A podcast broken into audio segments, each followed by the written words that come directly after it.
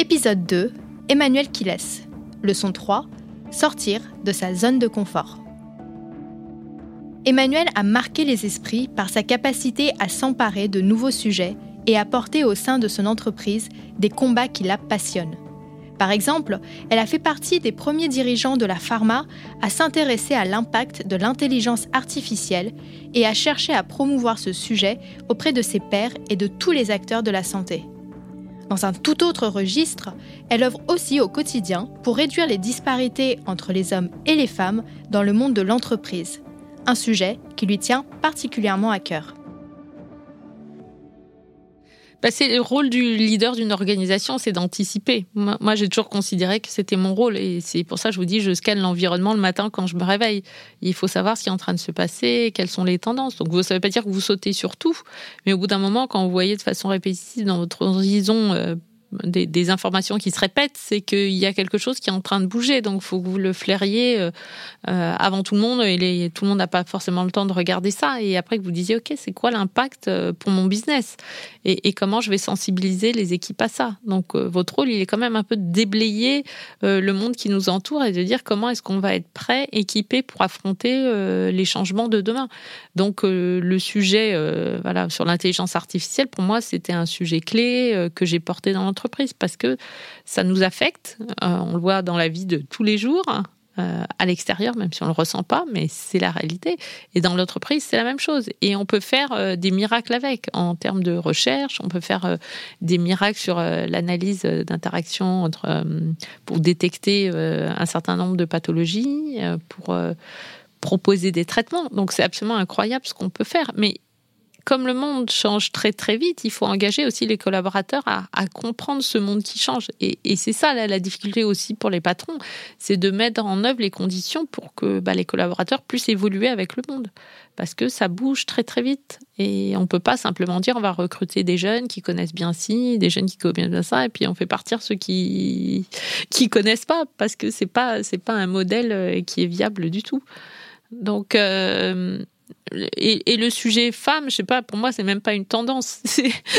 C'est pas un sujet de, tendance. C'est tellement une, vérité. je suis probablement aussi, je, vous disais, je suis en quête de trouver des solutions, mais probablement la plupart du temps, c'est pour des choses qui me paraissent profondément injustes. Et euh, voilà, j'aime pas euh, voir les gens souffrir. Je trouve ça injuste qu'on ne trouve pas une solution, que tout le monde ne puisse pas avoir une vie à peu près euh, normale. Je trouve injuste qu'il y ait 50% de la population qui puisse pas trouver sa place parce que quelqu'un leur a ordonné de rester dans un champ ou dans un périmètre qui serait autre que celui des hommes, notamment. Donc euh, voilà, c'est ce sentiment d'injustice qui m'est insupportable et qui, qui, me donne un moteur, en tout cas euh, pour moi. Donc voilà, donc euh, défendre la cause de l'égalité entre les hommes et les femmes, c'est quelque chose de naturel.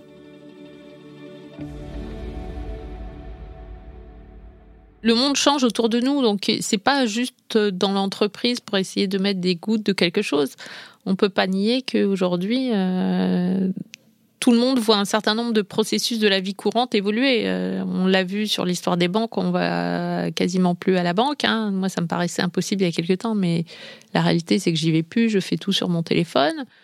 Je prends ça comme exemple parce que c'est le, plus criant. Euh, beaucoup de gens aujourd'hui se font livrer. On fait les commandes par Internet. On se fait livrer, on se déplace plus.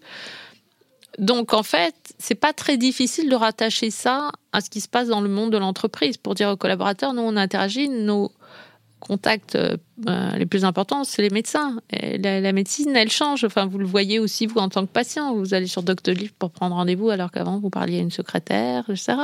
Donc en fait, il faut beaucoup se rattacher à la vie de tous les jours pour que tout le monde dise finalement notre relation euh, avec euh, euh, alors c'est pas nous les clients, sont les pharmacies, sont les distributeurs, mais avec les, gens avec qui on opère au quotidien, ils ont aussi leur monde qui se transforme.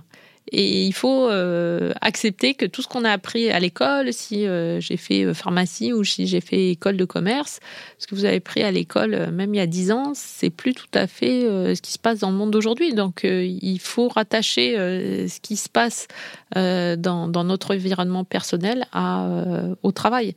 Et, c'est quelque chose que j'ai toujours fait, parce que je, aussi, on, peut parler de, de cette relation au travail hein, qui évolue aussi avec les collaborateurs. Aujourd'hui, tout le monde est équipé d'un téléphone portable dans notre entreprise, donc euh, vous pouvez le regarder à tout moment. Mais quand tu regardes ton téléphone, moi, j'ai aucune idée de si tu regardes tes messages personnels, tes SMS ou les mails de ton collègue euh, qui t'a envoyé. Donc il y a quand même euh, les, les, sujets sont quand même intriqués. Donc c'est pas difficile de dire aux gens finalement on bénéficie de choses positives dans cette évolution ça a forcément un impact aussi euh, au travail, dans notre façon de, euh, de collaborer. Donc, les médecins, ils ont des attentes différentes d'autrefois. Autrefois, l'industrie pharmaceutique apportait euh, quelque part des, des, articles parce que les médecins ils n'ont pas le temps, ils sont tout le temps débordés. On était là, on leur apportait les documents dont ils avaient besoin. voilà. Bon, maintenant, ça n'existe plus, ça. dire, euh, un médecin, il n'a pas besoin ni d'un délégué, ni de personne d'une entreprise. Il trouve ça sur Internet euh, très, très vite. Donc, nos, relations ont changé. Voilà, le, médecin, il a encore moins de temps qu'auparavant. Donc, euh, quel est notre rôle finalement par rapport à l'information scientifique dont ils ont besoin? Est-ce que notre rôle il est plus autour, ben, comment l'aider à améliorer le parcours de soins de, des patients qui voient donc c'est autant de choses en fait qu'il faut rattacher à sa vie. Je dis à tout le monde, n'oubliez pas de retourner sur le terrain régulièrement. Euh, l'hôpital a aussi euh, évolué. La capacité d'Emmanuel à toujours se challenger et à sortir de sa zone de confort ne s'observe pas uniquement dans les sujets qu'elle choisit de porter. Elle s'observe aussi dans ses choix de carrière, qui peuvent en surprendre plus d'un. En 2012, alors qu'elle dirigeait la filiale française de Pfizer, elle décide de tout quitter pour créer sa société, une start-up spécialisée dans les produits pour diabétiques. Alors vous savez, j'aime le changement. Moi, je, m'ennuie euh, rapidement. J'aime pas du tout la routine. Donc euh, c'est vrai que quand vous avez euh, dirigé un, groupe ou des groupes de plus en plus grands, eh ben au bout d'un certain temps, vous avez l'impression d'être dans la répétition. Donc c'est très important pour moi aussi de continuer à apprendre et puis de donner le meilleur de moi-même. Voilà, quand j'ai l'impression que finalement c'est un peu plan-plan et ce que je fais, quelqu'un d'autre pourrait le faire, j'ai aucun problème pour passer la main. Donc la période où j'ai décidé de partir dans une start-up, c'est parce que j'avais vraiment l'impression d'avoir fait le tour euh, du sujet. J'avais été président de, la plus grande entreprise pharmaceutique en France à l'époque, avec un nombre considérable d'employés. Euh, j'avais euh, procédé à des réorganisations. on avait lancé des produits absolument formidables. Et voilà, donc j'avais envie de faire autre chose. Mais il y avait aussi, vu la taille du groupe, il y avait aussi beaucoup de politique interne. Et euh, finalement, j'avais un besoin euh, renforcé d'être plus proche, finalement, des euh, patients et puis de ce développement qui m'a souvent passionné de la recherche et développement. Donc, c'est pour ça que j'étais, j'ai eu cette envie vraiment de revenir à des choses simples. Finalement, c'était un peu le cœur de mon métier, rechercher des solutions pour répondre à des besoins de, de patients. Donc, c'est pour ça que je me suis lancée avec un collègue qui euh, est parti en même temps que moi de cette grande boîte américaine et on, a monté euh, cette euh, société ensemble en se disant qu'on allait s'attaquer à un problème qui concernait beaucoup de personnes, le diabète, et essayer de trouver des solutions au quotidien pour apaiser les difficultés auxquelles elles font face. Donc c'était pas de la pharma, on avait aussi eu euh, travaillé suffisamment sur des aspects euh, réglementaires euh, de, médicaments on avait vraiment envie de pouvoir faire des choses de façon un peu plus simple et puis pouvoir modeler, façonner des produits, des idées recruter des personnes que vous avez choisies de A à Z, voilà, pas simplement hériter de structures qui existent déjà. Donc il y avait cette envie de renouveau pour moi de respiration donc euh, j'ai été passionnée, j'ai pu recruter qui je voulais, j'ai pu choisir les produits, j'ai pu choisir euh, les partenaires avec qui on fait la distribution. Euh, je suis retombée dans des sujets réglementaires, j'ai appris, je connaissais le médicament, j'ai appris le hum, dispositif médical, j'ai appris la cosméto. Donc voilà, donc ça m'a permis d'apprendre plein de choses. J'ai rencontré des plus petites structures aussi, j'ai réappris moi-même à élaborer des contrats, euh, parce que quand on est une grande entreprise, on est entouré de beaucoup de gens qui sont très experts, qui font tout à votre place et en qui vous avez entière confiance. Mais après, quand vous êtes dans plus petite structure, ben, vous apprenez un peu tout de A à Z. Donc c'était mon petit côté euh, ingénieur touche à tout qui m'a beaucoup plu. Deux choses amusantes que je peux citer, c'est la première, c'est quand on est allé chercher un financement auprès de la banque qui était euh, ma banque à titre personnel que j'ai depuis toujours et qu'on m'a demandé un, business plan à trois ans et j'ai failli exploser de rire. Je me suis retenue parce que j'avais tellement fait de business plan pendant des années euh, dans l'entreprise dans laquelle je travaillais et ils avaient l'air d'essayer de, me mettre un petit peu au défi pour présenter un business plan et je crois que j'avais été assez fière de ce qu'on avait réussi à faire et voilà.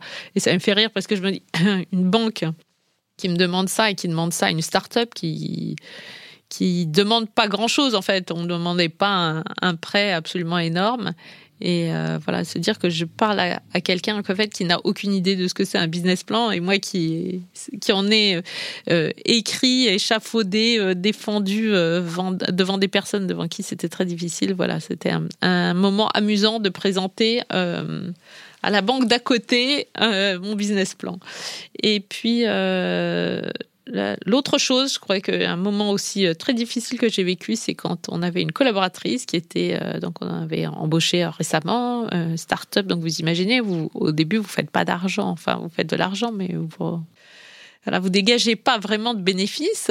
Et je me rappellerai toujours cette jeune fille qui était marketeuse qui me demande euh, un entretien assez formel, alors qu'on était dans une entreprise assez petite, et pour me demander un bonus.